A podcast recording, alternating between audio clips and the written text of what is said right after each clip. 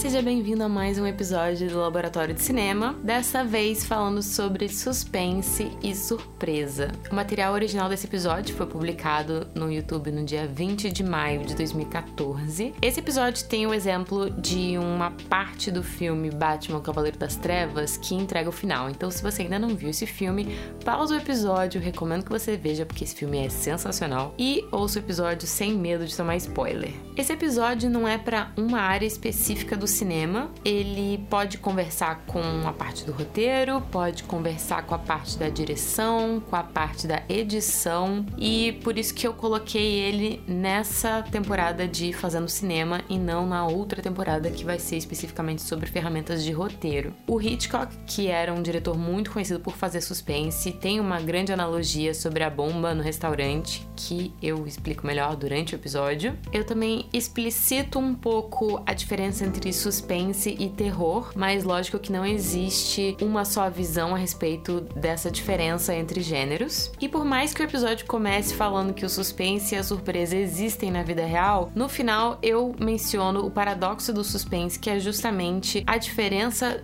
da arte para a vida real e o nó que isso dá no nosso cérebro. Então, vamos lá.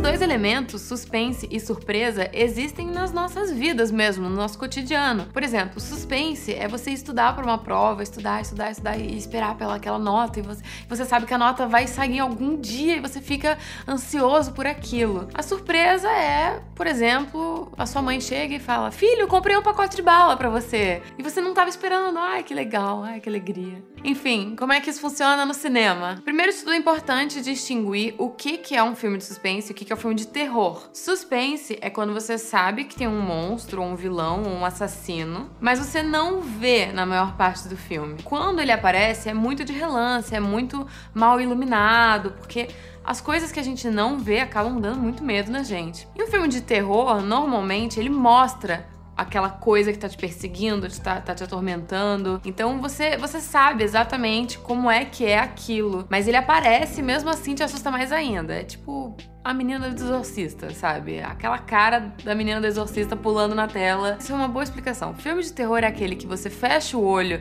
e lembra da imagem e se assusta ou morre de medo. E filme de suspense, se você pegar uma imagem não fala muita coisa, assim, você tem que sentir aquela aquela vibe do filme. O suspense é construído. Para falar de suspense, eu tenho que falar para vocês também sobre o que o mestre do suspense falava. O Alfred Hitchcock dizia que existe uma diferença muito grande entre você usar o suspense ou a surpresa no seu filme. Ele imaginava uma situação hipotética, que é um ótimo exemplo que eu vou dar aqui. Duas pessoas conversando num restaurante e tem uma bomba debaixo da mesa. Se você não constrói suspense, vai estar todo mundo lá conversando, você tá mostrando as pessoas conversando e de repente, bum, a bomba explode. Foram 15 segundos de surpresa, porque o espectador não sabia que tinha uma bomba lá e daí ele vai olhar, meu Deus, o que está acontecendo? Se você resolve construir um suspense em cima daquilo, você mostra a bomba sendo colocada por um, por um vilão ou, ou alguma coisa que você leva o espectador a entender que ali tem uma bomba e entender o tempo que ela tá demorando para explodir. E você sabe que tem duas pessoas ali sentadas conversando. Você, como espectador, vai ter vontade de entrar na tela e falar assim: escuta, parem de conversar, tem uma bomba aqui, vamos embora, todo mundo. Mas você não consegue, porque você é apenas o espectador, você não pode interferir com a história. Então, conforme o suspense vai crescendo, você tá vendo aquelas pessoas conversando sobre assuntos triviais e você tentando avisar elas que a bomba vai explodir. E você fica naquela angústia.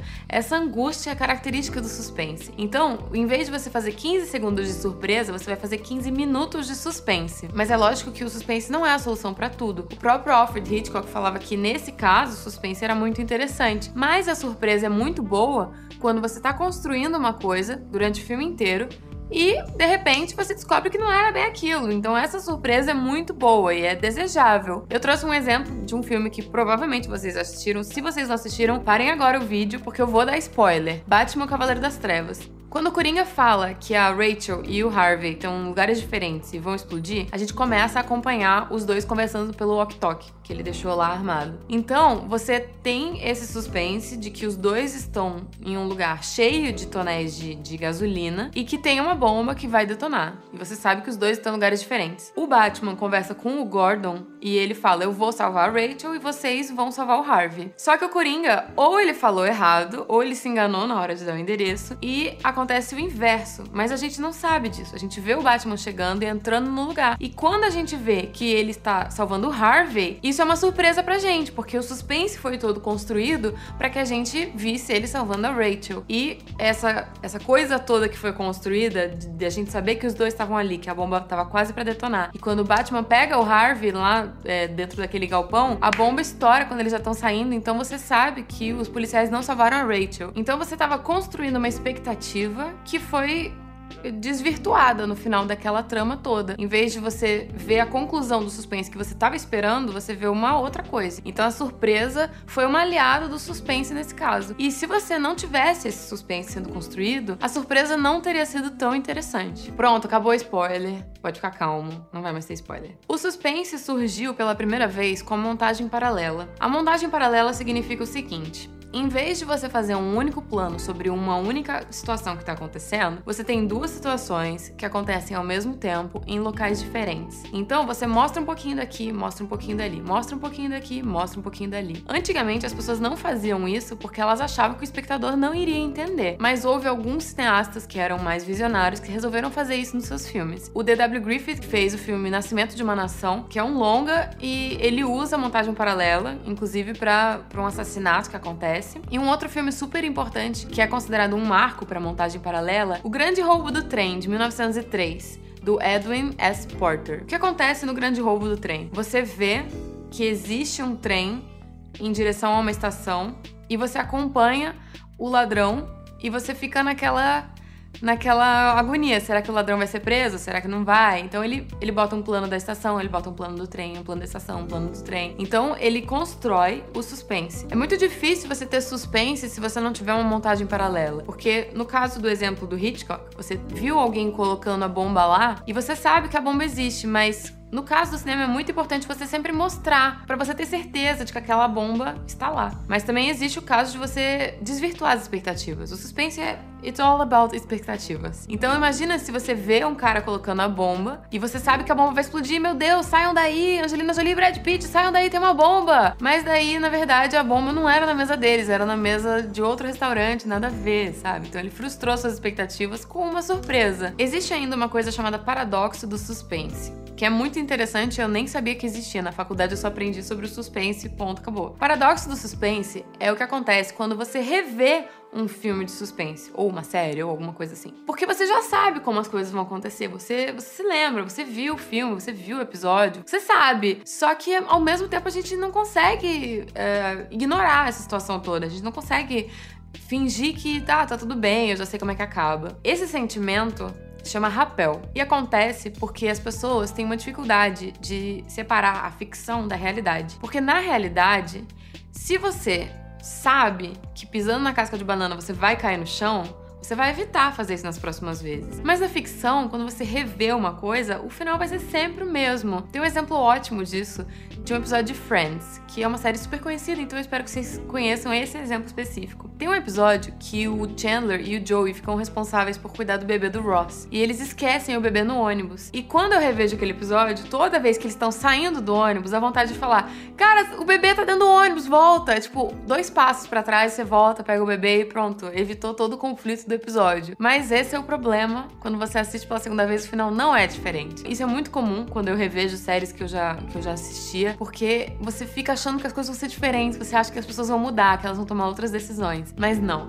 Isso se chama paradoxo do suspense ou rapel. Então, nos próximos filmes que você for assistir, ou se você for escrever algum roteiro, pense no uso do suspense e da surpresa. Os dois são como temperos, tipo sal e açúcar. Você tem que usar um de vez em quando, usar outro de vez em quando, você pode usar os dois juntos, mas você tem que usar quando é necessário. Porque senão fica excessivo e fica até meio galhofa. Tipo, você fica criando um suspense por uma coisa que não, não precisa, sabe? Então analisem isso nos filmes que vocês forem ver. E claro, eu super recomendo também os filmes do Hitchcock. Afinal de contas, ele não era chamado mestre do suspense à toa. Ele sabia muito bem construir uma situação que te deixa assim na beirada da cadeira, tipo, querendo saber o que vai acontecer, mas ao mesmo tempo não querendo saber, porque você sabe que pode ser uma coisa ruim. Ele é, ele é muito bom nisso. Foi ele que meio que estabeleceu parâmetros para o novo suspense no cinema. Bom, uma das coisas que eu falei nesse episódio foi justamente sobre a necessidade de termos uma montagem paralela para termos suspense. Só que o mestre do suspense já estava muito à minha frente, que é justamente um filme do Hitchcock chamado Festim Diabólico, que constrói suspense em cima de um filme que é todo em plano sequência.